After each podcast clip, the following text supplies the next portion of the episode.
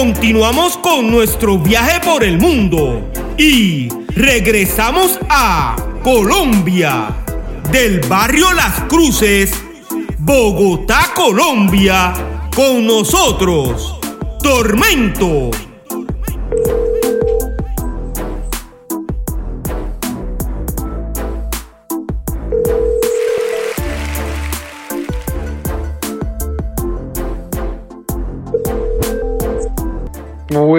Buenos días, tardes, noche, en eh, lo que sea, en cualquier parte del planeta donde me escuchen. Saludos, Tormento. ¿Cómo estás? Muy bien, gracias. ¿Y tú, Piro? Todo bien, gracias a Dios. Tienes una historia que contarme eh, de unos hechos ocurridos en la década de los años 90. Quiero que cuentes la historia real, pero desde el punto de vista de Tormento como artista, que entiendo que estás activo en la música. ¿Es correcto? Eso es correcto. Tormento, ¿quién te bautiza con ese nombre artístico? Yo mismo me puse el nombre de Tormento. Yo inicialmente comencé a hacer rap y en el momento en que yo pensé, empecé a hacer rap, todavía nadie se ponía apodos porque yo fui prácticamente de los primeros que empezó a hacer rap en Bogotá, Colombia. En ese tiempo pues nadie sabía de los apodos, aunque conocíamos los, algunos artistas que tenían sus nombres. Yo personalmente no había asimilado que uno, uno mismo se ponía un apodo. Entonces, pues yo salí cantando con lo más cercano que se me- yo me llamo Javier. Entonces lo más cercano que me decían mis amigos era Javi. Pues cuando empecé a rapear, simplemente yo era Javi. Poco a poco fui yo viendo que lo más indicado era uno colocarse como, en- eh, cuando se habla de los libros, como de un seudónimo. Entonces yo empecé a, a cranearme qué podría ser el seudónimo que más se identifique con lo que yo soy, como yo veo el universo, como yo interpreto la realidad del universo. Y leyendo la Biblia me encontré con un, un- pasaje de la Biblia en la que cuenta que eh, Jesús una vez eh, tuvo una, como un encuentro con una persona que era poseída por un demonio y o no un demonio, sino una legión de demonios, que hasta donde yo entiendo quieren decir, quieren decir muchísimos demonios. Y entonces esta persona endemoniada se acerca, o sea, llega a los pies de Jesús y se arrodilla y, y le dicen los demonios, no el demonio, sino los demonios. Le dicen, Jesús, hijo de David, ¿quieres atormentarnos ar- antes de tiempo? Y yo pillé que ese atormentarnos se identificaba más bien con lo que, como yo interpreto el universo, que es, yo soy como un ayudante de Dios, un ayudante de Jesús, un servidor de Dios. Y la guerra entre Dios y el diablo, los demonios dicen que Jesús los va a atormentar. Entonces dije, pues yo soy como un tormento para esos manes, porque yo trato de decir la verdad que no todo el mundo dice, hacer la justicia de alguna forma o pedir la justicia y abrir la boca para los mudos. Entonces yo creo que Tormento es un buen, un buen nombre y ahí fue, de ahí fue donde salió el nombre Tormento. Tu nombre artístico surge en la década de los años 90. Eso es correcto, en el 90 yo ya tenía el nombre Tormento. ¿En qué año exactamente comenzaste a cantar rap en español? Mi primera canción yo la empecé a cantar como en el 89. Esa fue, que fue algo muy básico, ¿no? Algo en lo que eh, hoy en día lo más tremendo e ilógico o paradójico es que hoy en día todavía yo escucho artistas cometer ese error básico y es el no acentar las palabras, acentuar las palabras en la sílaba correcta. Yo recuerdo mis primeras o mi primera lírica que hablaba de los New Rap. Yo pertenecía a un grupo de breakers que fue bastante significativo en Bogotá, eh, de lo que yo considero la segunda generación de los breakers de Bogotá. Y nosotros empezamos en el 87, 88 a bailar break. Y ya en el 89 éramos un- una fuerza en el breakdance en Bogotá. Y mm, paradójicamente nos llamábamos los New Rappers, a lo cual yo decidí ponerle Breakers porque aunque, nos llamábamos New Rappers, nosotros no rapeábamos, era un grupo de breakers al cual un, un amigo decidió ponerle el nombre de Rappers, New Rappers. Él eh, intuitivamente o había entendido, porque aunque yo había visto la película B Street, Breakdance, Electric Boogaloo, yo no entendía esto como rap, para mí todo eso era breaker a pesar de que uno veía las palabras que ahí decían, ¿cierto? Nada de eso quedaba acentuado en el fondo, en el corazón, como uno entenderlo como una cultura, sino simplemente todo esto es break, todo esto es parte del break. Entonces yo decidí ponerle breakers, pero este amigo cuando dijo New Rappers, eso sonaba para nuestros oídos de teenagers bacano, eso sonaba bien de que wow, wow, New Rappers como un nombre agringado, porque nosotros conocíamos los otros grupos que habían sido de la primera generación del breakdance en el 84, que los más famosos tenían nombres en inglés. Específicamente yo recuerdo dos, los Bone Breakers, Bone para los que no hablen inglés, inglés, de los que están escuchando esta entrevista, que quiere decir hueso, y otro era Heartbreakers, que quiere decir breakers duros. Y este Breakers Duros, el duro es interpretado o traducido como el que es duro es muy bueno, ¿no? Entonces cuando este amigo decidió sugerir el nombre New Rappers, pues eso sonó re bien. Entonces, eh, a esto estoy respondiendo la pregunta, ¿Cómo empecé a rapear? Pues entonces yo hice una canción que decía más o menos así. Los New Rapper Breakers somos un grupo de bailarines callejeros. Todos cantamos las cosas que han, empezado pasándonos, algo así. El sábado estuvimos a bueno, lo cierto que decía, la manzana de los breakers se llamaba el lugar y los, los new rappers queríamos sin pagar plata entrar. El dueño dijo que no, algo así. Pero lo que yo digo, el error que estoy manifestando es, como se digo, como se escucharon, comencé diciendo los New Rappers Breakers somos bailarinos callejeros. Y en español nosotros no decimos somos ni callejeros, decimos somos y callejeros, con acento en la penúltima sílaba. ¿Cierto? Pero la idea era, lo importante era que yo estaba siempre aún intuitivamente rimando. ¿Cierto? Y ahí fue donde yo comencé mi carrera y a escribir. Ese fue como el momento en el que decidí escribir rap. ¿Puedes mencionar los miembros de ese grupo New Rappers Breakers? Sí, pero te digo, este grupo es legendario en Colombia o en Bogotá específicamente, no tanto en toda Colombia, pero se ha ido hecho famoso en toda Colombia, porque de ese grupo eh, algunos yo salí a montar un grupo famoso de rap y otros van a salieron a formar otro grupo famoso de rap de Bogotá que impactó a nivel colombiano y después a nivel mundial. Nosotros después viajamos, pero los que yo considero, o sea, cuando te respondo la pregunta así como no tan eh, directa es porque depende a quién le preguntas alguien va a decir fulano o sutano sí era del grupo y otro dice no, él solo bailaba con nosotros o él estuvo en un par de, de ocasiones, pero yo te digo, el nombre, los integrantes del grupo inicialmente fui Cani y yo. Después de Cani y yo entró Jesús, que ese es un, un, breakers que había bailado en la generación del 84 y después se nos unió. Después se unió Piraña y René. René de la Yeste es una leyenda en el breakdance de Bogotá porque el man fue el que bautizó el, el, nombre, o sea, él fue el que decidió o que subiría el nombre de, de New Rappers, ¿no? Pero él también había bailado en la generación del 84. Entonces este grupo tenía dos personas que habían estado bailando bien en la generación del 84, porque yo también comencé a bailar 83-84 cuando llegaron las películas The Street Breakdance y todo eso, ¿cierto?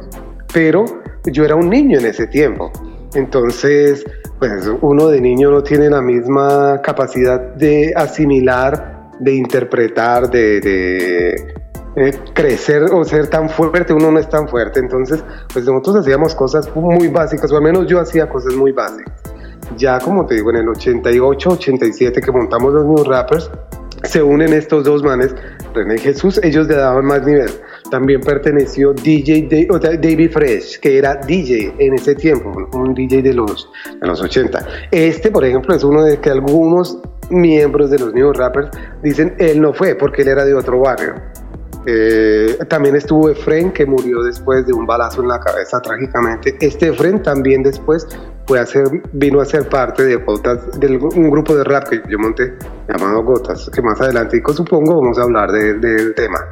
Eh, a ver quién más estuvo. Eh, Gillo y Negos. Estos personajes fueron clave porque ellos tuvieron una conexión con alguien en los Estados Unidos que le enviaba videos de rap, ya de rap, ya no películas de breakdance, sino específicamente de rap. Entonces, mientras en Colombia la gente estaba escuchando, no sé, Technotronic, Don't Look, eh, eh, bueno, se me ocurren en este momento estos dos eran como pequeñas eh, chispitas de rap ya moderno. Nosotros estábamos escuchando y viendo videos de Queen Latifah, Cool Moody, Public Enemy, o bueno, no estoy seguro, pero lo cierto es que lo que estaba sonando específicamente ya en los Estados Unidos, en Nueva York, eh, Special Ed, eh, eh, Easy Rock and DJ Rock de It Takes Two. bueno, estos se me, se me escapan, pero era cantidad de videos que ya estaban sonando en Estados Unidos, que a Colombia no había llegado nada de eso, porque a Colombia llegaba solo lo, lo bien famoso, ¿cierto? Todas las cosas que pegaran en el top 100 o algo así. De resto no va a llegar nada que discos que, que todavía no habían ni, ni, vendido 50 mil copias o algo así, y que en ese tiempo incluso cassettes era lo que, lo que estaban haciendo la mayoría de rappers, ¿no? Entonces, estos dos personajes, Gillo y Negos, que tampoco eran de las cruces, eran de un barrio enseguida, cercano a, los new rappers. Entonces, más o menos esos son los que yo me acuerdo. Después, oh, Ata también, Ata que ese era, era un niño en ese tiempo, cuando nosotros ya éramos teenagers, él era un niño. Entonces, eso hizo especial el grupo. El grupo resultó siendo un grupo bastante bastante significativo. Yo pienso que por dos fenómenos. Uno, porque la generación que comenzó en el 84, ya en el 87, 88, había como quemado sus cartuchos y ya estaban empezando a hacer como algunos yendo a la universidad, otros trabajando, otros teniendo hijos y cosas por el estilo. Entonces ya no estaban tan fuertes en el break. Entonces para nosotros resultamos estar como en una coyuntura especial, esto específicamente en Bogotá, porque años después supimos o supe yo que en Medellín, en Cali, en Buenaventura estaba sucediendo muchas cosas relacionadas con el hip hop, de lo cual pues como los medios masivos de comunicación no lo mencionaban, no teníamos ni idea. Entonces estos new rappers, específicamente en Bogotá, resultamos ser tremendo boom, porque éramos gente que le estábamos dando fuerte al breakdance donde íbamos pues éramos como los mejores. Rara vez había encontrábamos a alguien que nos pudiera retar y ganar o estar al nivel que nosotros estábamos por esas dos y ese factor y la otra el de saber de los videos, ya escuchábamos música de Estados Unidos súper avanzada, súper moderna. Cuando se rompió el grupo New Rappers Breakers? Yo pienso que el grupo New Rappers Breakers se rompió en el momento en que yo empecé a ver y como a identificarme con el tipo de rap que hacía Public Enemy.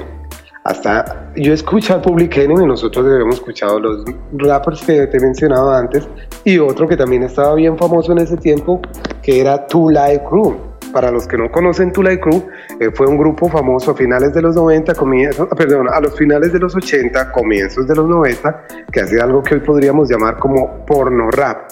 Entonces, todos los demás grupos hacían cada una sus cosas, ¿no? Pero Public Enemy estaba hablando de una interpretación del universo única, que era nosotros los negros sufrimos del racismo y Public Enemy va a ser la voz de todos estos de todas estas personas que sufren racismo. Entonces yo vi eso y yo lo interpreté como para mí, yo no soy negro, yo soy eh, em, mezcla, ¿no? Soy hispano que se llaman criollo, en Colombia se le llama criollo quiere decir descendiente de mezcla entre indígena y, europeo. Entonces yo dije, pues nosotros como personas de, baja sociedad, no sé si la palabra correcta hoy en día es baja, pero pobre, sufrimos algo alternativo allá. Claro, en Colombia también hay gran población afrodescendiente, ¿no? Pero yo específicamente, pues no, no sufría racismo de ese tipo, pero sí como racismo económico. La palabra no es específicamente racismo, pero sí todas las cosas que por uno ser pobre y por no tener acceso a comunicación, a, educación educación de buena calidad, pues resultaba siendo en grandes desventajas para su futuro. Entonces yo propuse, eh, bueno, esto paga rapear sobre tema. Y en ese tiempo, ya en el 89 o 90, se estaba pensando en celebrar celebrar el, el, 500, el 500 o 500 años de que Colón había descubierto América. Entonces yo, para mí, mi primera interpretación del mundo era cómo podemos nosotros celebrar que América nos descubrió si nosotros padecemos por el descubrimiento de América. Nosotros somos una, fuimos una Colombia, colonia de España, algo parecido como lo que le sucede a Puerto Rico hoy en día. Recordemos que hasta donde yo conozco la historia, Puerto Rico también fue colonia de España. Luego Puerto Rico quiso liberarse, luchó con, contra España con la ayuda de los Estados Unidos y después Estados Unidos como que no se quiso ir. Y hoy en día pues, Puerto Rico tiene la, bendición y maldición al mismo tiempo, de pertenecer a los Estados Unidos, pero ser como una colonia de Estados Unidos, porque hasta donde yo entiendo, Puerto Rico no puede escoger su presidente, ¿cierto? Entonces, nosotros como colombianos no, no, no sentíamos, a menos yo específicamente, sentía que no teníamos nada que celebrar. Entonces yo sugería al grupo New Rappers o a, Cani, que era el, otro como, como los más mm, comprometidos con la causa. Dije, debemos empezar a rapear sobre este tema, yo quiero rapear sobre este tema. Y él dijo, no, no, no, porque él estaba más interesado en las, las otras diferentes versiones o interpretaciones del rap. Entonces yo de una armé campo de parte y formé un grupo llamado Gotas de Rap. Quiero que conste en récord la fecha o el año exacto en que se rompe el grupo New Rappers Breakers. La fecha es imposible porque, como te digo, ni siquiera sé exactamente en qué momento nosotros comenzamos a bailar y formamos el grupo New Rapper Baker porque, como te comentaba cuando me preguntaste quién, quiénes hacían parte del grupo, nosotros nunca fuimos un grupo organizado como los demás grupos que de alguna forma incluso tenían uniformes y cosas así por el estilo. Nosotros éramos más bien un grupo de amigos que bailaba breakdance. Entonces, a veces se nos unían otros muchachos que les gustaba bailar breakdance y ah, oh, me, faltó, no, me faltó mencionar otro que incluso aquí había un poco de bullying, que, que pertenecía a los New Rappers, que se llama Soroco. No sé si conoces, pero en Colombia el término Soroco quiere decir algo así como bobo o, perdónenme la expresión, estúpido. Porque él no podía hablar, él tenía un problema tanto en su habla como en su oído. Entonces él hablaba, digamos, si yo dijera, por ejemplo, estuviera hablando Puerto Rico, él podía decir, Rico, algo así habían algunas tanto consonantes como vocales que él no podía mencionar muy bien. Entonces a él le llaman Soroco, pero era un bailarín tremendo. Pues en general los New Rappers Breakers resultamos ser una gente en todas las diferentes partes del breakdance. Yo específicamente bailaba popping, o sea, en el piso y electroshock y todo eso. Para había otros panes que giraban en la cabeza o hacían whitmix o eh, caballetes que hoy en día conocemos como flares que son eh, como extraídos un poco de las competencias olímpicas que se incluyó en el breakdance. Entonces éramos un grupo bastante bueno, ¿no? Por lo que estoy escuchando, el grupo New Rappers Breakers se dedicó al elemento de B-Boys. Yeah, yeah. solo breakers. ¿Por qué decides hacer la transición del grupo New Rappers breakers a gotas de rap. Por lo que te acabo de comentar de que ya, ya nosotros como nos volvimos tan duros que entonces ya no practicábamos tanto. Entonces a cualquier discoteca que íbamos o incluso ya no íbamos al centro a entrenar como antes. Nosotros íbamos a entrenar algunos lugares en el centro de Bogotá que tenían piso liso, limpio, que permitía girar más rápido, ¿no? Y o bien plano, ese tipo de cosas, ¿no? Pero ya después nos volvimos famosos, entonces llegamos a las discotecas, nos dejaban entrar gratis, las muchachas todas detrás de nosotros. Entonces ya como que se volvió uno medio famoso en el guero, no vas a creer que era una cosa así famosa, sino una cuantas, unas cuantas discotecas que uno podría contar con los dedos de la mano, que, que, mm, nosotros éramos muy, muy respetados, ¿cierto? Nosotros no nos requisaban, por ejemplo, entrábamos de alcohol sin permiso y ese tipo de cosas que hacen excepciones cuando tú consideras como que es especial si estos manes vienen, más gente viene, eh, todo ese tipo de cosas. Entonces ya habíamos dejado un poquito de bailar y ya estábamos como coqueteando con el, con el rap, ¿cierto? Entonces yo dije, no, ya es hora de mandarnos de una al rap. Y en eso también tuvimos diferencia con Cani, en que él como que no, para él no era tiempo. Entonces yo dije, entonces ñero, qué pena, pues yo me voy a mandar a esto de cabeza. Y ahí fue, esa fue la decisión, ¿no? Y la otra fue que, por ejemplo, en los videos que te comento que Gillo y Negus nos traían, yo veía ya bailar rap ¿cierto? Ya no era breakdance, sino que estos manes hacían movimientos que nunca antes habíamos visto en las películas como Beat Street, Breakdance o otras películas que ya conseguíamos a través del mismo Gillo y Negus, que eran específicamente del break, como decir Wild Style o los Delivery de Pizza, ¿te acuerdas lo de los Fat Boys? La película, no me acuerdo el nombre exactamente, pero en los 80 los Fat Boys también sacaron una película en que ellos eran como que entregaban pizza y todo eso, y ahí había breakdance, ¿no? Pero ya en estos otros videos que te digo, ya uno veía como los videos de Queen Latifah, Cool Moody y cosas así, uno veía otros movimientos. Y yo, de alguna forma, fui el primero que pudo descifrar esos movimientos, aprenderlos, enseñarlos al grupo de New Rappers. Entonces ya estábamos bailando rap, así se le llamaba después. Supe que en Bogotá y en Colombia algunos le pusieron nombre a este tipo de baile. Lo que hacía después MC Hammer, que le llamaban, creo que era eh, Ronnie Man le llaman a ese paso. Eh, ya después supe que oficialmente es ese paso. Y ese paso no era tan sencillo así solo verlo y, hacerlo, ¿no? Entonces yo logré descifrar eso. O sea, digamos en el, lo que es el baile del rap, yo también tenía una, un, avance a los demás compañeros del grupo. Entonces por eso yo dije, no, yo nuevamente porque esto sigue siendo lo mío. Como yo igual con el, el pop y el, el electroshock, yo era muy bueno en eso. Entonces ese fue, ese fue mi, mi, fuerte. Yo hacía coreografías, algunos otros miembros del grupo yo les enseñaba, mira, si podemos hacer una coreografía y cuando tengamos un reto, esto es una cosa extra que tiene el grupo que otros grupos no van a tener. Sobre todo yo pienso motivado desde esa perspectiva, que yo veía de alguna forma algo de talento innato para descifrar eso. Viéndolo, yo podía fácilmente pillar. Así es que es el paso, ¿no? Ahora, tú sabes, los del break en el piso requiere un poquito más de, habilidad eh, física, de fuerza y de control eh, de motor y equilibrio, fuerza, una destreza especial en el piso. Que yo no era tan bueno en el piso, solo tenía un paso en el que era en el, en el grupo el mejor, que era caminando en las manos va caminando las manos en círculo, eso lo hacía yo, yo era mi paso fuerte en los New Rappers. Pero entonces el, el rap fuera sobre todo porque yo innatamente veía una, una, habilidad para bailar rap inicialmente.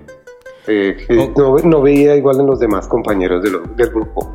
Acabas de mencionar que tú fundaste el grupo Gotas de Rap. Sí. ¿Es correcto? Eso es correcto, yo lo fundé quiero que me hables sobre el comienzo del grupo Gotas de Rap. Entonces, mira, aunque no estés claro, yo te doy mi versión de los hechos y yo pienso que esto lo aclarará un poquito, ¿no?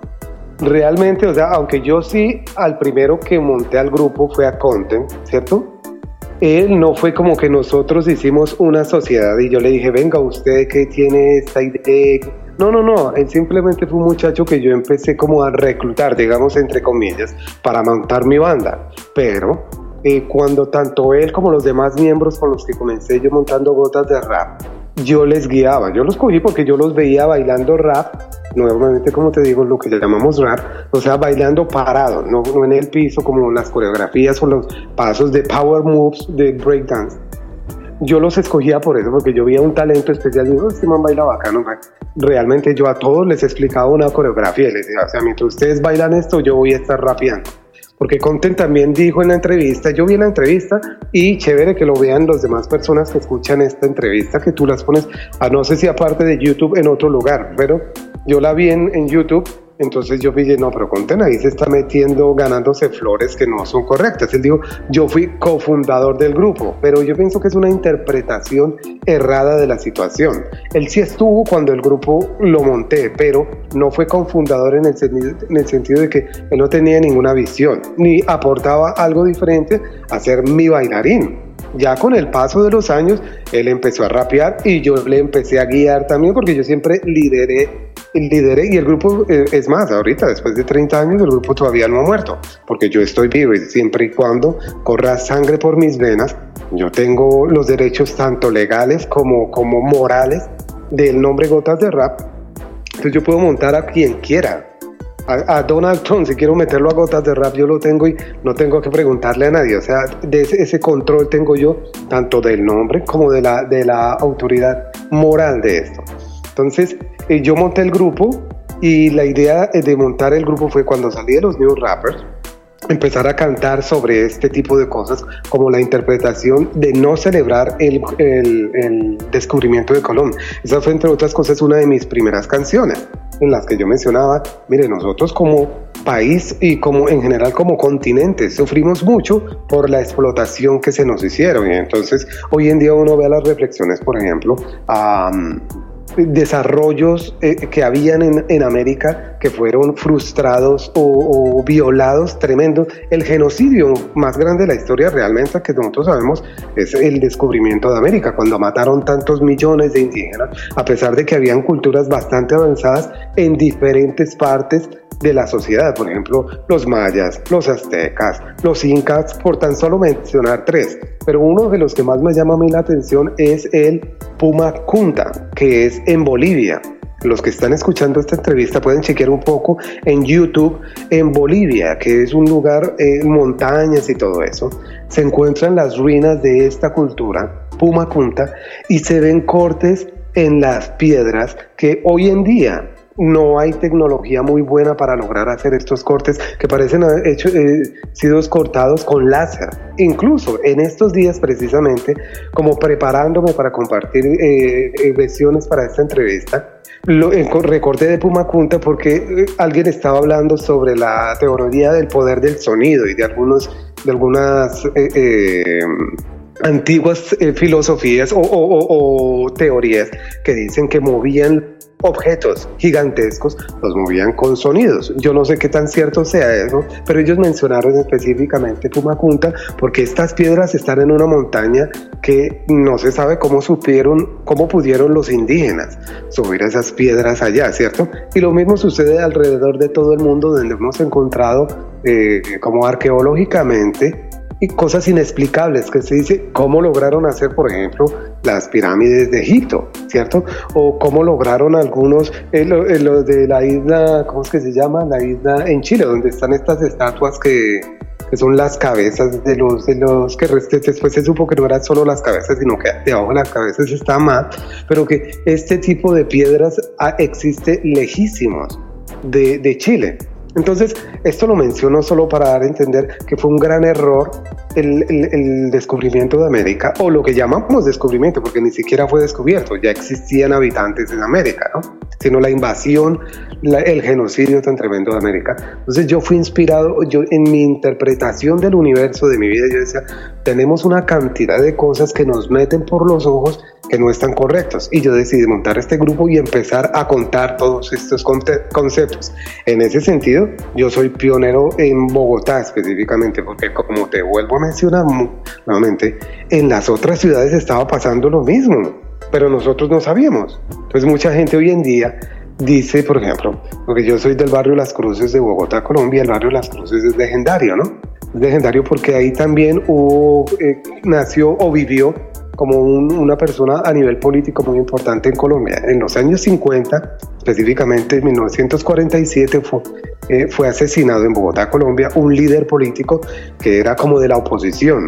Y cuando lo mataron a él, medio país se dividió y comenzó una guerra civil en Colombia tremenda, tremenda. Entre otras cosas, les cuento la anécdota que en esa guerra la policía tomó parte de un bando y el ejército del otro. Entonces la policía, en el barrio Las Cruces existe una, una estación de policía donde la policía le daba armas a los civiles para que fueran a pelear, a protestar por la muerte de esta persona. Su nombre fue Jorge Eliezer Gaitán hoy en día sigue, o sea, su nombre es tremendo, tremendo. Y él también fue del barrio Las Cruces. Pues del barrio Las Cruces salió el grupo Gotas de Rap y muchos otros grupos de rap. Entonces la gente ha, difundido el discurso de que Las Cruces es como el, epicentro del, hip hop. Incluso le dicen del hip hop en, Colombia. Conte también dijo eso y yo estoy, pienso que él está totalmente errado. No, lo que sí es es que ha salido hip hop de muy buena calidad de, Bogotá, del barrio Las Cruces. Pero decir que es el barrio pionero, pionero es errado. Y mira que lo digo yo, que yo personalmente sería beneficiado de eso, ¿cierto? Por ser también de las cruces. Pero es errado con el hip hop de Colombia, porque sería reducir el hip hop de Colombia a un barrio. Y el hip hop de Colombia es todo el país. En todo el país habían focos, diferentes luces del, del hip hop específicamente inicialmente el breakdance. Después yo supe, me enteré que incluso del rap en otras partes de Colombia y decir solo de las cruces, eh, aunque poéticamente suena bonito, es muy parecido a lo de Estados Unidos, cuando la gente dice que el hip hop nació cuando Cool Herc en su fiesta allá en Cedric Cedar, donde yo tengo incluso una foto, yo estuve en el, en el edificio donde él hizo su fiesta, pero realmente ya en otros lugares en Nueva York había gente en ese mismo tiempo haciendo fiestas, haciendo pequeños conciertos, rapeando y todo eso. Lo que pasa es que eso suena más bonito para la historia del hip hop y venderlo así, pero si uno indaga más profundo va a encontrarse que la verdad es un poquito más elusiva, ¿cierto? antes de DJ Cool Hair hubo MCs y DJs haciendo lo que él hizo en la década de los años 70. Sí, por supuesto. hay varios documentos en YouTube que cuentan toda la historia y personas que dicen, yo estaba en Queens. Ok, en Queens entonces, en este momento y mencionan todo. Y también en Brooklyn estaba otra persona haciendo lo mismo, ¿cierto? Tú puedes mencionar el nombre o los nombres de esas personas que hicieron los break beat antes que DJ Cool Hair? Voy a ir buscando porque es importante y no es como te digo, no es solo una persona, sino varias personas que comentan eso y que dicen, no, no, no, o sea, él simplemente se, se llevó el crédito. Otra cosa, por ejemplo, hay videos en los que cuentan que Hair no era tan bueno en el hip hop, me refiero, él le llamó hip hop al moverse de un, de un tornamesa al otro, ¿cierto? A eso fue que le llamaron, o sea, colocar una canción, el breakbeat, o sea, la parte especial donde de pronto no había coro o, y, se soltaba una partecita especial de los tambores y él podía tocar, si tenía dos vinilos, dos acetatos de la misma canción, podía pasar de este pedacito, repetirlo en el otro disco y volver a este. Y dicen que él no era muy bueno realmente en eso. O sea que para hacer la mezcla, él se perdía un poco. Ahora, yo no digo que esto es malo en sí.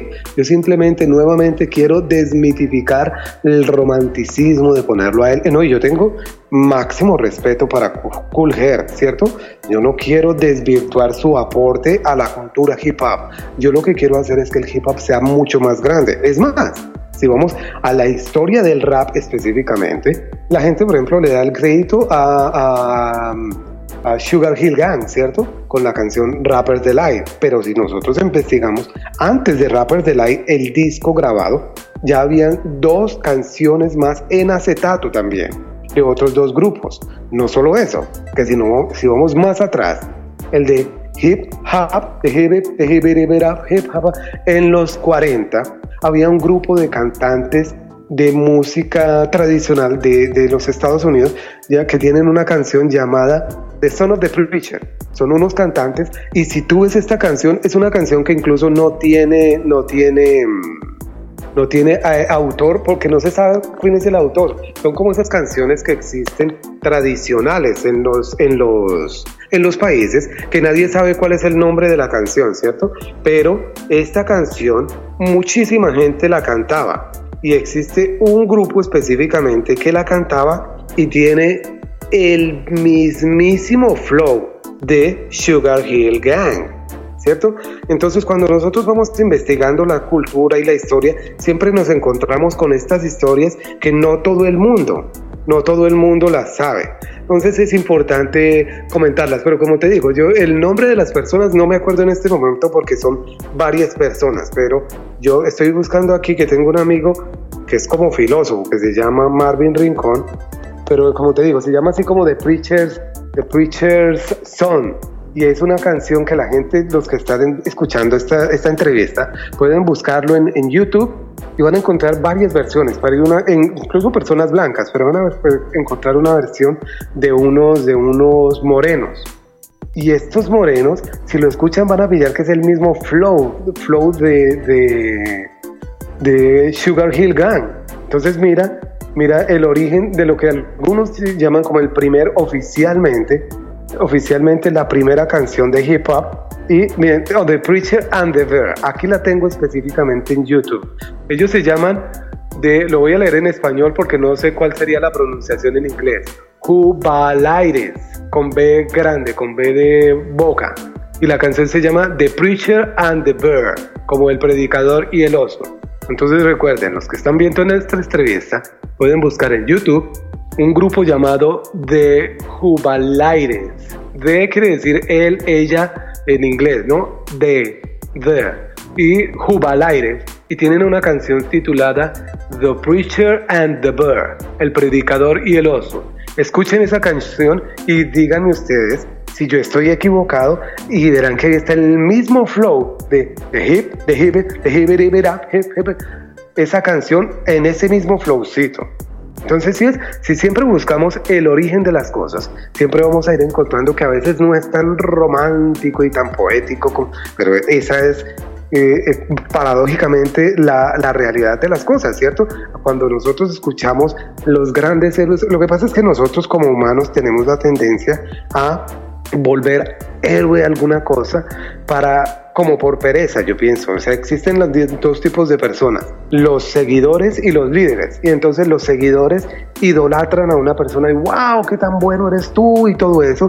Y los que no hacen eso son los que trabajan y resultan ser los triunfadores en la vida. Entonces, algunos eh, agarran el Sugar Hill Gang, que por cierto también es importante tener en cuenta que ellos pegaron muy duro porque había eh, dinero extra, ¿cierto? Para promover su canción. Entonces, eh, esa promoción de su canción hizo que fuera, pegara más duro que las otras canciones que habían salido antes que ellos. ¿En qué año comienza el grupo Gotas de Rap? En 1990. ¿Con qué canción comenzó el grupo Gotas de Rap? Ahí está como difícil. Yo tenía muchas canciones, pero te puedo decir cuál fue nuestro primer éxito. Sudar Gotas de Rap, que fue utilizado con la instrumental de Sweat o Gonna Make You Sweat del grupo CNC Music Factory. Entonces ese disco era un éxito tremendo en ese tiempo y yo por conexiones con un DJ conseguí la instrumental. Entonces nosotros bailábamos rap y, y esa canción era un éxito a nivel mundial. Entonces analízate, cuando nosotros nos metíamos a cualquier lugar, barríamos, había ya, cuando empezamos ya después al año o a los meses ya habían otros grupos de rap, pero nosotros con ese éxito barríamos a todo el mundo. Tengo entendido que eh, Gotas de Rap tuvo mucho éxito y que pudo presentarse fuera de Colombia y además alternó con raperos importantes de Estados Unidos. ¿Tú puedes hablarme un poquito más sobre eso? no, de Estados Unidos no, esto, eh, nosotros de Europa estuvimos específicamente en Francia, estuvimos con, Sugar, eh, Sugar Cool, que ellos después resultaron ser un grupo bueno, con ellos sí, y en Francia nos presentamos con otros grupos que eran famosos en Francia, pero no habían pegado tanto como Sugar Cool, y de Latinoamérica, que lo mencionó Conten en su charla, que también estuvimos con los Orichas y con Ari. Esos fueron realmente, realmente los más importantes que en esos tiempos nosotros nos pudimos, nos pudimos codear, digamos, y compartir escenarios, ¿cierto? Pero yo he ido haciendo una reflexión de la importancia del grupo, del grupo Gotas de Rap y de la relevancia del grupo Gotas de Rap. Y mira, te hago así de rapidez, que incluso la idea se me ocurrió después de ver en estos días precisamente un documental que está en Amazon sobre el, el grupo Wu-Tang Clan, que es un seriado, no es, no es el normal uno que son cuatro series. Las personas que escuchan esta entrevista que tienen Amazon pueden ver que es el que es de cuatro horas, uno cada hora. Y en ese Wu-Tang Clan yo empecé a ver cómo las eh, similitudes que existen entre Wu-Tang Clan y Gotas de Rap. Por supuesto, Colombia es un país subdesarrollado, colonia ahora de Estados Unidos, antes era colonia de, de España, pero para la realidad económica y social de Colombia, Gotas de Rap es de ese nivel. Mira por qué te cuento. Una, porque eh, Gotas de Rap inspiró muchísimas generaciones. Hasta el día de hoy todavía sigue gente reclamando. Yo empecé por Gotas de Rap y este, este es un grupo de la vieja escuela, a pesar de que llevamos 20 años sin publicar como grupo eh, en nada, ¿cierto? Fuimos el primer grupo en salir de Colombia a Europa y visitamos muchos países de Europa. Tuvimos cuatro giras a Europa, 95, 97 98 y 2000. Hicimos el primer álbum contestatario de, de hip hop o de rap en Colombia o sea, grabado en cassette llamado Contra el Muro en 1995. Después formamos el primer grupo de grupos, que fue el Colombia Rap Cartel en 1996, del cual sacamos el éxito Ghetto Boy, que todavía se consigue en YouTube. Ahora, la, grupo de la música de gotas de rap se consigue en el 97, eh, publicamos un álbum que se convirtió en un clásico en el rap de Colombia llamado Revolución, que este sí se consigue en todas las eh, tiendas de internet que iTunes, Amazon y todas esas tiendas. E hicimos también una obra de teatro con rap, la primera integración entre rap y teatro en que yo sepa en español y llamado la ópera rap con la cual viajamos también muchos países. Es más, por la ópera rap fue que viajamos a Europa, porque ese tuvo un boom tremendo. Y también nos sucedió una tragedia que se nos murió una compañera, Melissa, que es la hermana o fue la hermana de Content como le sucedió al Wu-Tang Clan, que se les murió Old Dire Bastard. Y Melissa era una persona muy importante por ser la única mujer y era una mujer en un grupo de rap, se podría decir, es debatible, pero yo podría decir que éramos el grupo más famoso de Colombia en ese tiempo. Y que se nos muriera un personaje tan importante, pues tremendo. También Gotas de Rap hizo el primer grupo de rap que hizo inclusión en la televisión en Colombia porque de Gotas de Rap salió un, varios integrantes que fueron a hacer tanto la banda sonora como actores en una novela en Bogotá que tuvo bastante éxito en Colombia, porque tú sabes, la televisión pues llega a todo el país. Que incluso se consigue todavía algunos capítulos en, YouTube llamado ¿Por qué diablos? Y los integrantes de Gotas de Rap, después de salir, cada uno ha hecho cosas excelentes. Por ejemplo, uno llamado Ever, que después su nombre pasó a ser Santa Cruz, formó una institución llamada eh, Golpe Directo, que fue como una organización que enseñó graffiti, breakdance, DJ, rap y, tiene generaciones que, que, le siguen a ellos. Muy exitoso, por cierto, ¿cierto? Marlon, que después el nombre pasó a ser Matis, hizo una cosa excelente llamado el Museo Itinerante o Móvil del Hip Hop Colombiano, el cual tiene una cantidad de elementos de la historia del hip hop colombiano, que CDs, revistas, ropa y muchas cosas que se exponen a nivel móvil del hip hop de Colombia. Es una, una idea excelente. Content, que lo tuvieron en esta entrevista, pasó a ser también a grabar con una de las bandas también más importantes hoy en día, no solo de Bogotá, sino de, de Latinoamérica. Tienen 10 álbumes, han hecho un álbum con varios artistas de Estados Unidos llamado La Etnia. Cap, que era el man que hacía la música o que hacía el productor musical de Gotas, o el productor, yo pienso que en esto también hay debate, yo también soy productor de Gotas, pero él era el que su fuerte era estar en, en la música y él produjo la música para esta novela que les comento, pero también ha producido muchísimos artistas en Colombia.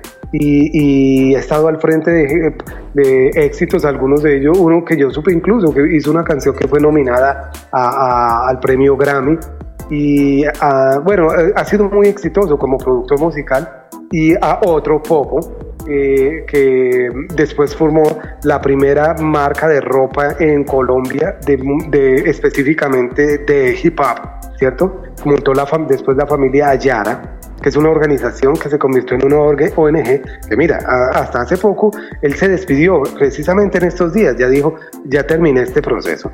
Y mira el resumen, llegaron a hacer o patrocinar 700 grafitis, obras de arte como pinturas específicamente realizadas realizada con, con hip hop, 300 videos de hip hop, 160 diferentes CDs, entre eh, CDs de, mm, de, grupos o sencillos o grupos de otros. Por ejemplo, uno de los grupos que vale la pena mencionar es Chopkey Town, que los primeros tres discos de Chopkey Town fueron producidos por Ayara y Chopkey Town fue el primer grupo colombiano así medio urbano que se ganó el premio Grammy. Pues mira, todos estos manes y yo personalmente, que aunque yo emigré a los Estados Unidos, he seguido trabajando en el hip hop. Todos estos miembros o ex miembros de Gotas de Rap hemos estado creando y aportando a nuevas generaciones del hip hop colombiano. A pesar de que desde el 97 no publicamos nada, ¿cierto? Aún así seguimos súper vigentes. Hoy en día, mira, estamos ahora haciendo una entrevista contigo. Por lo que escucho, el grupo Gotas de Rap le abrió las puertas a muchos artistas colombianos que están dentro de la escena del hip hop. Claro, por supuesto. O sea, como te digo, el hecho de que nosotros lanzáramos en 1990 el primer cassette, ya un producto para comercializar y que las personas, los demás, eso estaba, eso lo lanzamos en la Mediatorta, un escenario al aire, al aire libre en Bogotá, Colombia. Había como 20 mil personas en ese lugar. Todas esas personas, muchos de ellos eran rappers también. ¿Cierto? Que tenían su grupo y todo. Y al ver eso, ellos que dijeron, ah, el siguiente paso es hacer eso. De la misma forma que la primera vez que nos vieron bailar, decía, esto es el baile que está haciendo de moda. Luego nos vieron rapear, dijeron, este es el movimiento cultural o artístico que está pegando duro. Yo quiero rapear. Empezaron a escribir, luego dijeron, ahora el siguiente paso que hace Gotas es sacar un álbum. Pues yo también quiero sacar un álbum. A los seis meses ya otro grupo sacó otro, ocho meses otro grupo sacó otro y eso ya después fue imparable. Hoy en día son incontables el número de personas que hacen. Por ejemplo, el Hip Hop al Parque es uno de los conciertos más importantes o el más importante, al menos a nivel de congregación de personas en Latinoamérica, que han reunido es que hasta 100 mil personas en el Parque Simón Bolívar de Bogotá, Colombia. Y artistas internacionales de la talla más grande han ido a presentarse a este concierto. Existe una controversia entre el grupo Gotas de Rap y la etnia por quién fue el primero que comenzó en la escena del hip hop. La pregunta es, ¿quién fue el primero? ¿Gotas de Rap o el grupo La Etnia? La respuesta es inequívocamente y lo van a comentar las personas que conocen que Gotas fue primero y que conocen a la etnia y que son fans de la etnia, por favor comenten en este video. ¿A quién vieron primero? Fue salió qué, qué álbum salió primero? Yo, por ejemplo, yo me salí de la etnia a rapear. La etnia me vio a mí rapeando los miembros. O sea, no hablemos de que la etnia, ni siquiera los new rappers, lo que quedaron en los new rappers, me vieron a mí rapear en la media torta y me felicitaron diciendo, así es que es cuando me vieron. Mira, te cuento esta anécdota. Cuando yo ya estaba apuntando gotas de rap, llegó una vez Cani, uno de los miembros de los new rappers, a mi casa a decirme, mira, en la Plaza de Bolívar se presentaron unos manes del Chocó. El Chocó es un, como un estado, un departamento de, Colombia.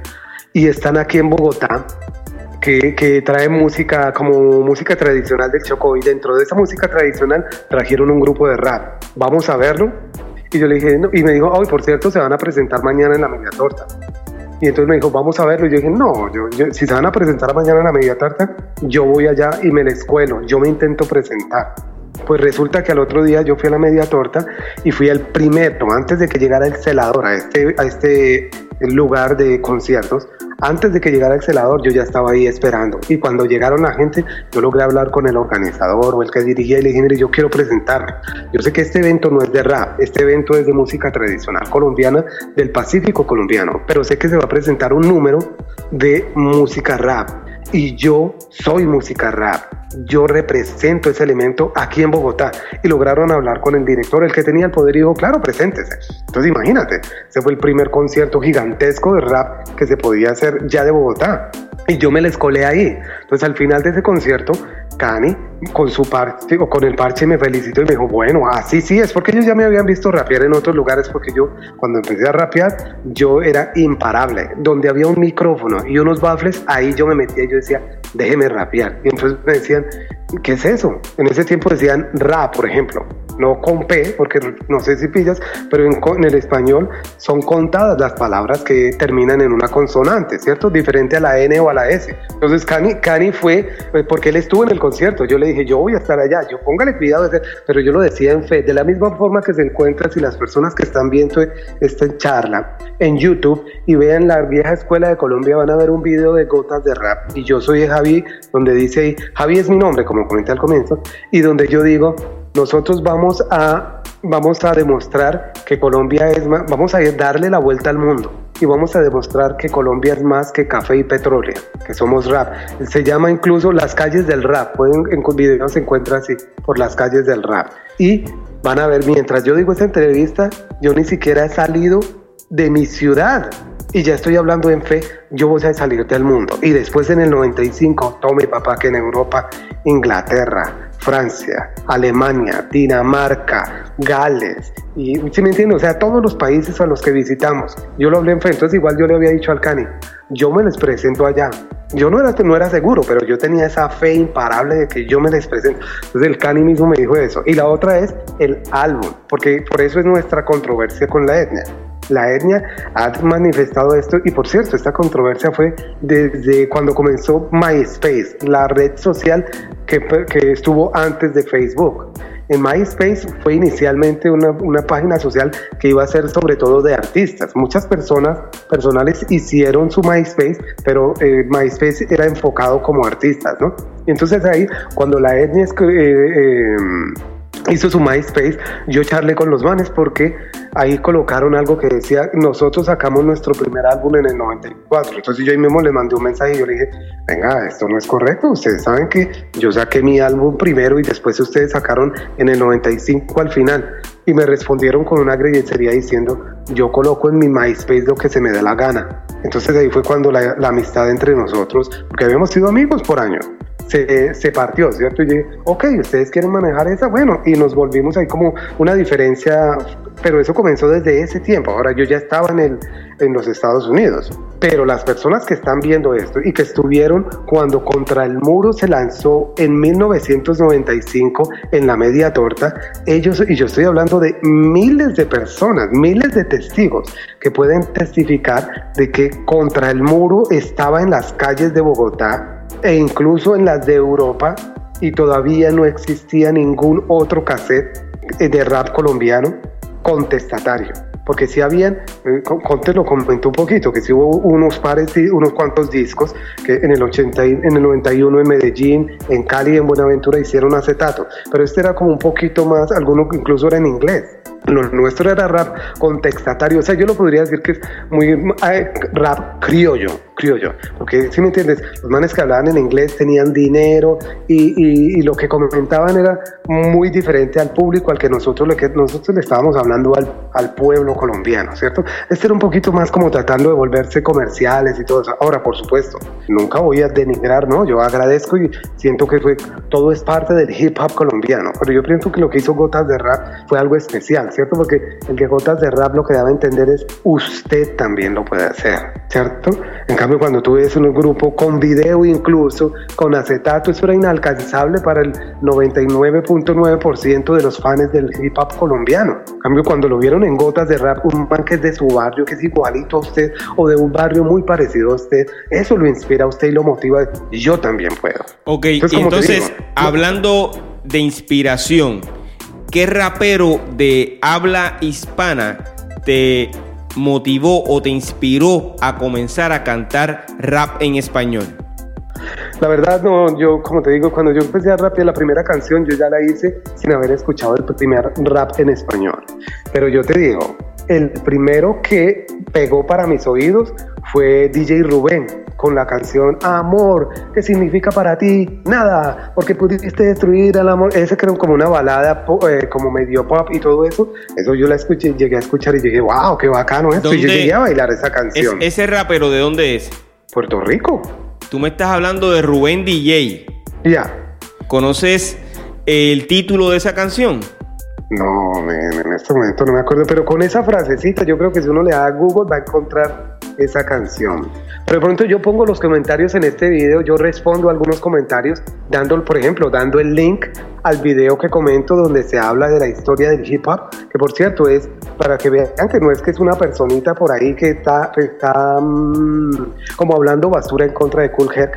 Este documental que les digo de que cuando Cool Herc estaba haciendo esto, también otros lo estaban haciendo. Este documental es narrado por Chuck D de Public Enemy.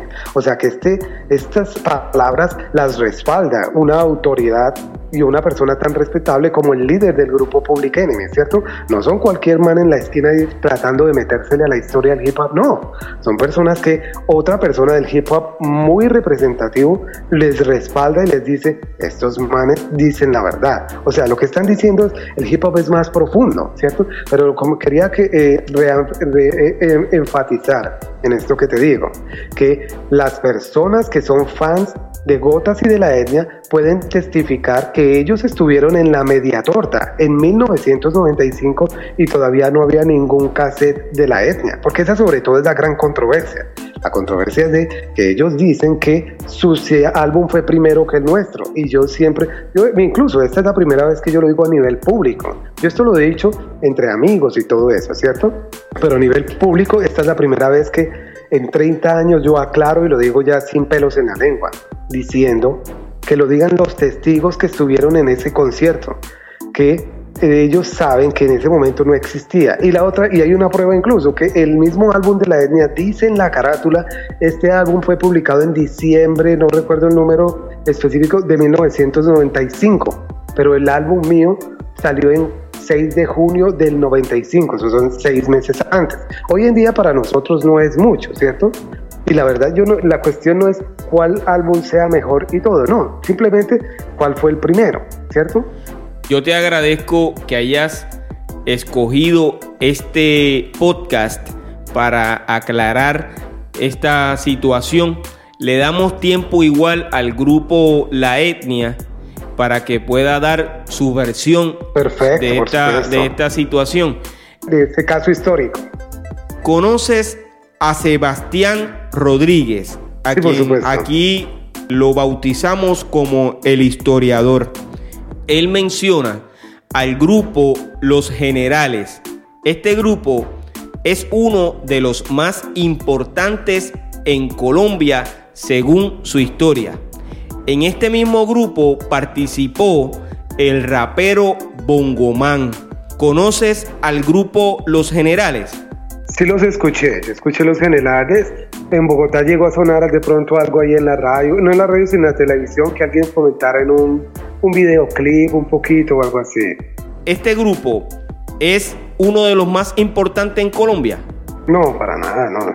Porque, o sea, recuerda, no sé si sucede igual en Puerto Rico, pero Colombia es un país centralista. Es parecido como lo que sucede aquí en Estados Unidos, que Nueva York y, Los Ángeles fueron las, como los lugares más importantes del hip hop por un, por un, número significativo, hasta que después empezaron otras ciudades a aportar con sus grupos y a pegar, a pegar duro, pero resulta que la capital era lo más importante. Es más, ellos no fueron los únicos, también existió otro grupo llamado Código Rap y también existió Código Rap de Cali y también existió eh, Fast de Medellín, no recuerdo el nombre del grupo que también publicaron acetato, ni siquiera cassette, pero yo te digo, esos manes, esas copias no las compraba casi nadie. ¿Cuántas copias llegaron a vender? O sea, ¿quién tiene copias de ellos?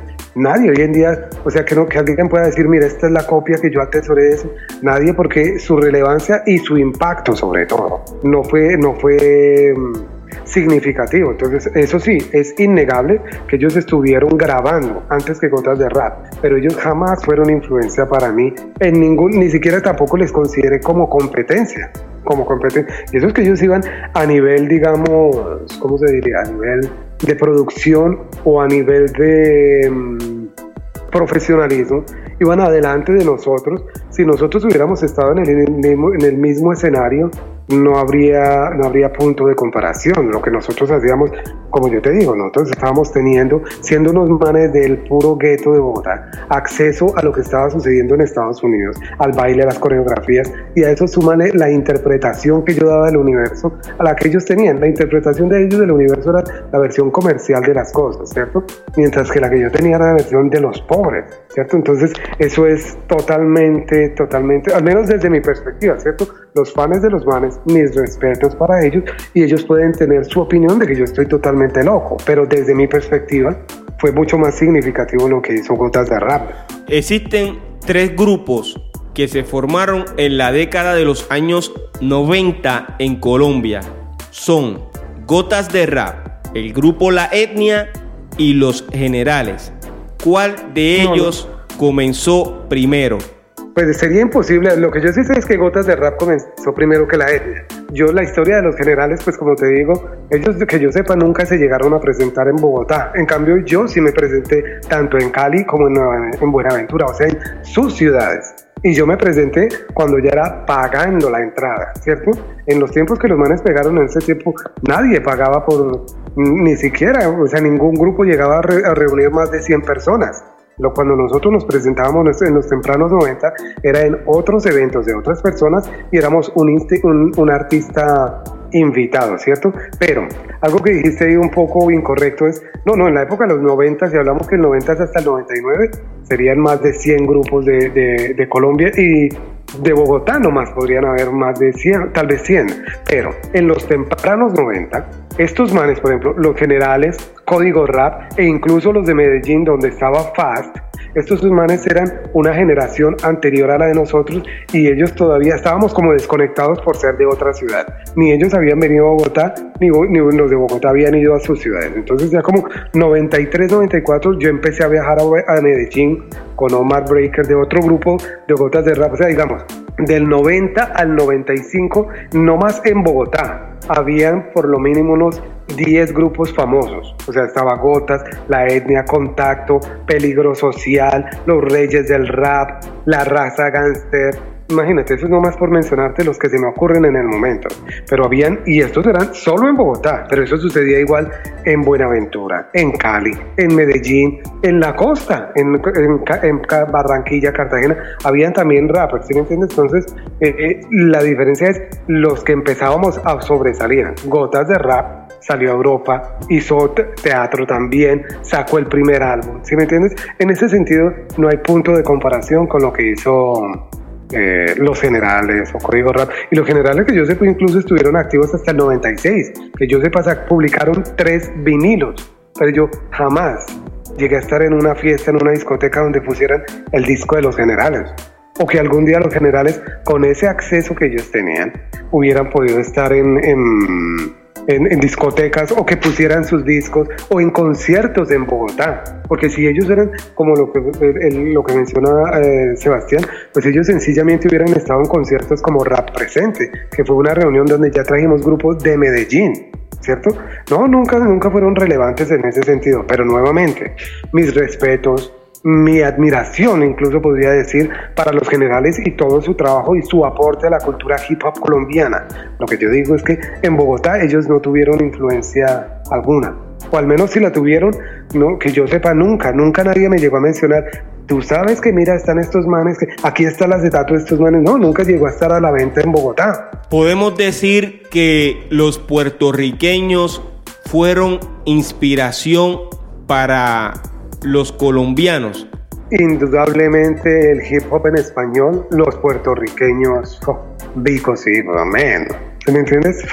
Indudablemente la influencia del hip hop en español de Puerto Rico y no solo Colombia, todo el mundo, toda el habla hispana, definitivamente tremenda influencia, tremenda influencia. O sea, yo, mi cariño tremendo a a Vico sí, y en general a los, a los raperos puertorriqueños, man, tremendo. ¿Dónde tú crees que comenzó el rap en español? Yo pienso que comenzó en Nueva York también, puertorriqueños en español. En el episodio número 13 entrevisté a MC TNT. Este rapero dice que comenzó a cantar rap en el año 1976. Sí, yo le creo. Yo le creo, sinceramente yo le creo, porque es que piensa que el rap era una cosa que estaba por todo lado. Eso no fue como fue una fiestica que sucedió. Que mira, esto que me acabas de mencionar reafirma lo que yo te mencioné de los, del documental que voy a compartir en los comentarios de este podcast, de que había otras personas en Nueva York nomás, pero también yo sé que en Los Ángeles había, pero el documental habla de Nueva York, que al mismo tiempo que estaba sucediendo esa fiesta con Cool Herc, estaban haciendo otras fiestas y otros conciertos en los parques de Nueva York. Y unos de ellos eran puertorriqueños. Algunos lo hacían en español y otros puertorriqueños que también hablaban inglés.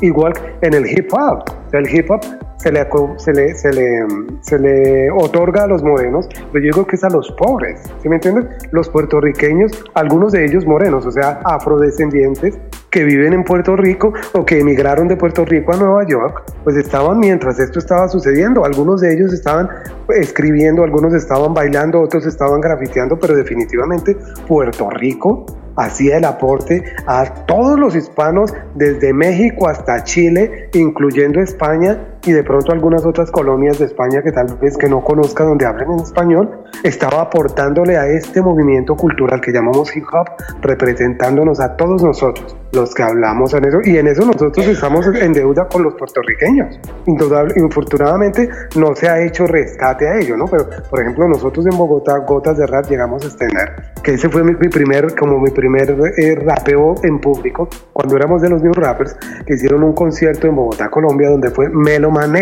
A Bogotá. Era Spanglish con la canción, su éxito famoso fue Mentirosa e hicieron un concurso, la emisora de radio en Bogotá 88.9, para, para decidir, para recalar unas boletas a este concierto.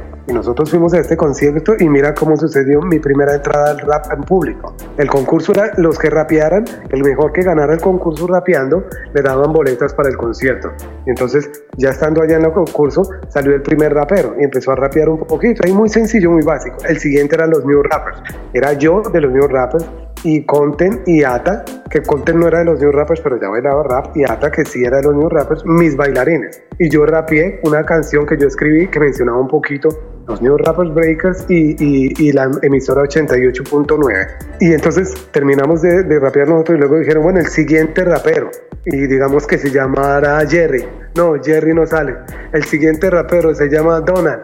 No, Donald no quiso salir. Y el siguiente y así llamaron como 10, 15 personas que se habían inscrito al concurso. Nadie más quiso salir después de que yo salí rapeando. Entonces mira que yo lo tengo en una rima que escribí hace, hace poquito que dice, cuando concursé por primera vez, para el que no me conoce, cuando al mejor era 10, el juez me calificó 12.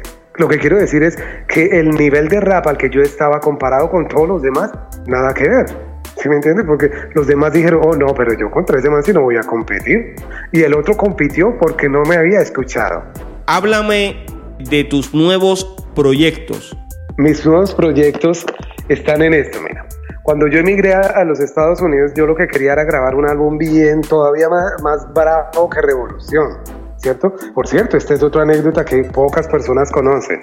El álbum Revolución de Gotas de Rap, publicado en 1997, el título no iba a ser revolución. El título es, y perdónenme la grosería, yo no digo groserías normalmente, pero en este caso, para, para cuestiones de contexto, eh, vale la pena. El título iba a ser Su gran puta madre, porque el, el álbum tiene una canción llamado Puta Madre en el cual nosotros le decimos a los enemigos líricos de nosotros o los que critican nuestro arte, eh, em, ¿sí me entiendes? Como sea la grosería en Puerto Rico, pero en el español de Colombia esta es la grosería más fuerte, en mi opinión, ¿cierto? Entonces la idea era decir, no, no creemos, no, no, no le tenemos miedo a nada ni a nadie y contestatarios totalmente, ¿cierto? Este era el título de ese álbum. Yo cuando ya después con la muerte de Melissa, después cuando el grupo se dividió por ir a la novela, yo estaba súper lleno de rencor, de odio, de decepción y todo eso, porque como te digo, eh, entre otras cosas, oh, no te dije eso, pero de la misma forma que el Butan Clan, los manes, después ellos firmaron el proyecto con Loud Records del Butan Clan, pero eh, Loud Records solo firmó el grupo, Butan Clan, no los individuos como Redman, Capadona, Reza, Genius, ¿cierto? Cada uno de los nueve miembros del Butan, no, solo tenían derechos a las grabaciones que hiciera el grupo. Los proyectos individuales ellos los fueron y negociaron con diferentes disqueras, Method Man con, por ejemplo, con, con Def Jam. Y eso yo tenía un plan parecido también en el sentido de que después de Revolución íbamos a hacer cinco o seis álbumes cada uno de los independientes del grupo. Entonces, como se partió porque estos manes se fueron para la novela, yo llegué muy decepcionado y emigré para los Estados Unidos. Y aquí iba a grabar un álbum bien contestatario y eso, pero la muerte de Melissa pues me, me, me, me frenó bastante, ¿no? Porque aunque yo tenía todo este, todo este mm, rencor, odio y eso, pues fue como una llamada de atención de que la vida es un poquito más importante que a veces las peleas con nosotros entre rappers. Entonces ya en Nueva York decidí grabar un álbum que lo grabé en el 2005. Y por cierto, yo salí de Colombia en el 2000, yo emigré. Yo salí con el título del álbum. El título del álbum ha sido El Vía Cruces del Tormento. Pero en el proceso de grabarlo, yo lo grabé en un álbum, en un estudio visajoso en, en Nueva York un estudio donde ha grabado artistas de, de renombre ya, ya muy importantes, dentro de ellos los Fugees, por ejemplo. Y nació una hija, mi primera hija. Entonces esto me, me, frenó un poquito mi tiempo para estar dedicado a la música. Yo, primera vez que soy padre, me enamoré de mi hijo, de mi hija, de ser padre y todo eso. Entonces medio puse un poquito el proyecto a un lado, a publicar el proyecto, porque el álbum lo grabé y lo mezclé y estaba listo para publicar. En ese proceso yo tuve como un análisis personal y tuve como una crítica con, conmigo mismo del lo, el peligro de la fama, ¿no? Cuando yo estaba en el rap, cuando estábamos frenteando, pues uno tenía muchas cosas dentro de ella, pues las drogas, las mujeres, el alcohol y todo lo que a veces eh, lleva el ser famoso y artista musical en el género específicamente del rap. Entonces yo empecé a reflexionar y dije, pero es que esto me va a volver otra vez a mandar a ese ambiente y yo ahora soy un hombre de familia. Entonces lo empecé a relegar, relegar y dije, lo voy a preparar, lo voy a eh, lanzar un poquito después cuando me sienta un poquito, un poquito más, más preparado para lidiar con la fama que puede traer esto. Pues mira que han pasado 15 años y todavía nada que me decido a publicarlo. Hasta que sucedió un fenómeno que fue el fenómeno de la pandemia del COVID. Y entonces yo dije, no, man, yo tengo que hacer esto porque la forma en que está matando esto, ya vamos más de un millón de personas en el mundo, en los Estados Unidos llevamos 200 mil.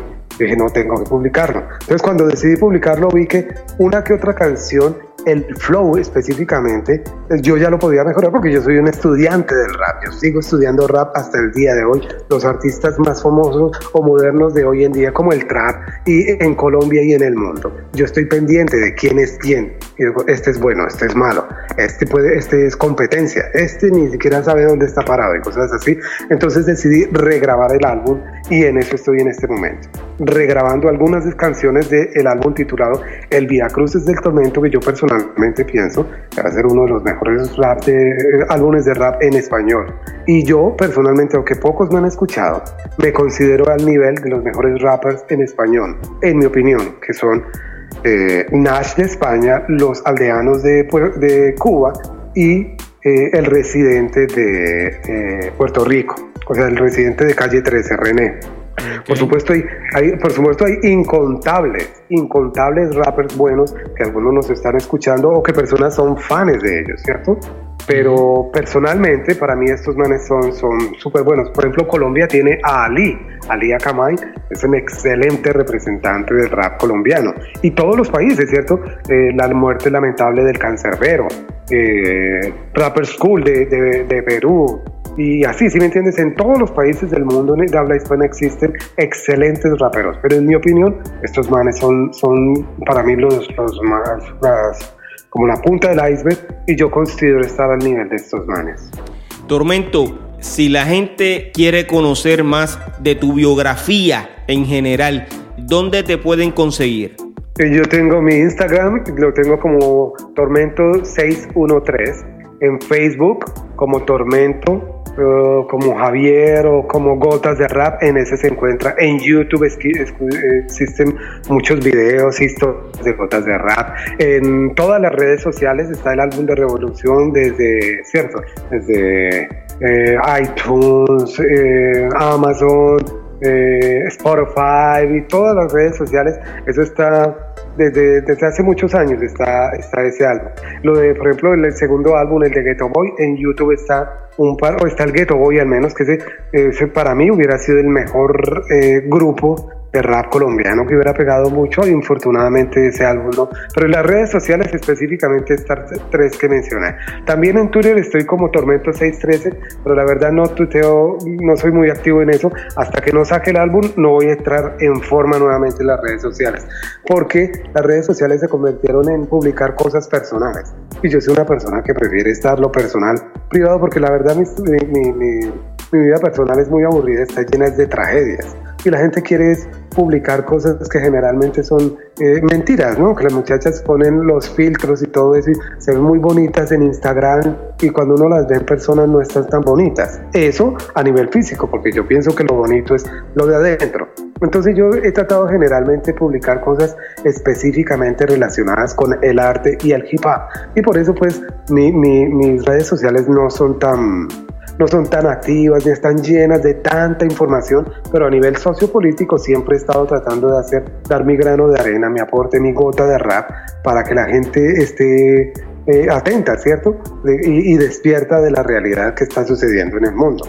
Has traído unos datos importantes no solamente sobre el comienzo del rap en español en Colombia, sino de la cultura hip hop. Ha sido un placer inmenso de todo corazón. Muchas gracias a ti, Piro, por invitarme y gracias a todas las personas que escuchan este podcast. Gracias por dedicar un poquito de su tiempo, porque la verdad es que tu tiempo vale más que el dinero. El dinero se puede recuperar, el tiempo no. Entonces, cualquier persona que dedique unos minutos a escuchar esta entrevista de todo corazón, le agradezco yo sinceramente y por supuesto, vamos a, hacer otra entrevista. Incluso cuando saque el álbum, sería chévere charlar un poquito más, contarte historia. Excelente. Eh, explicación, porque los, los álbumes también tienen muchos códigos que las personas no entienden a qué se refiere ahí, qué es lo que dice ese nombre, esa palabra. Muchas personas, es cierto, todos los países tenemos algunas cosas, por ejemplo, yo te digo una cosa, yo conozco, tengo un amigo muy querido puertorriqueño que él me llegó a mencionar una grosería, que esto en colombiano es grosería. Y él decía, esa muchacha no se la pasa, no quiere sino culiar y eh, él me dio a entender que en Puerto Rico eso quiere decir mover el trasero, en colombiano eso quiere decir tener sexo, ¿cierto? Entonces así, existen muchas palabras que las personas puede que no entiendan, entonces sería chévere descifrar un poco el álbum, ¿cierto? Y la otra es que a esta entrevista yo voy a estar aportando inicialmente estos dos datos que conté, el documental y el de los eh, de Preachers, de Preacher and the Bear, de los Jubalaires, para que la gente vea que la, información que les compartí es, comprobable, ¿cierto?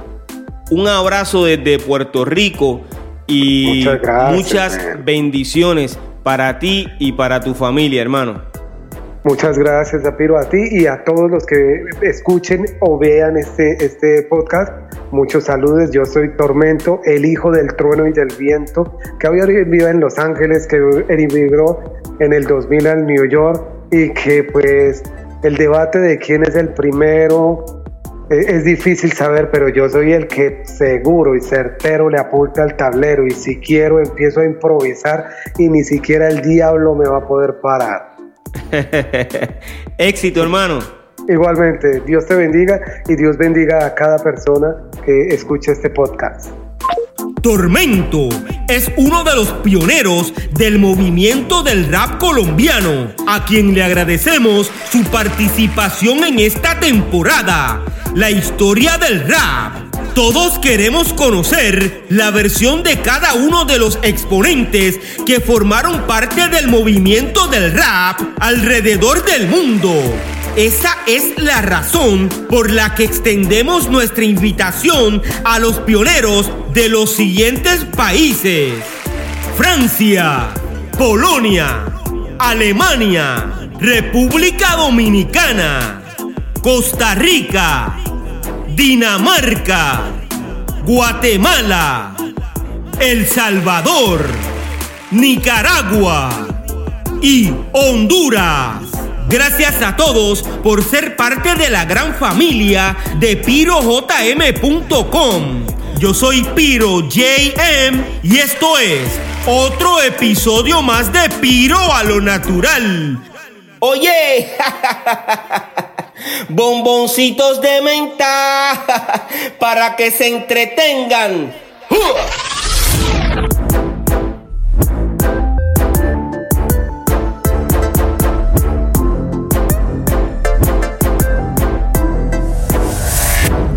soy como soy y entiendo cada palabra suya y me doy cuenta de su necedad cada vez que murmura.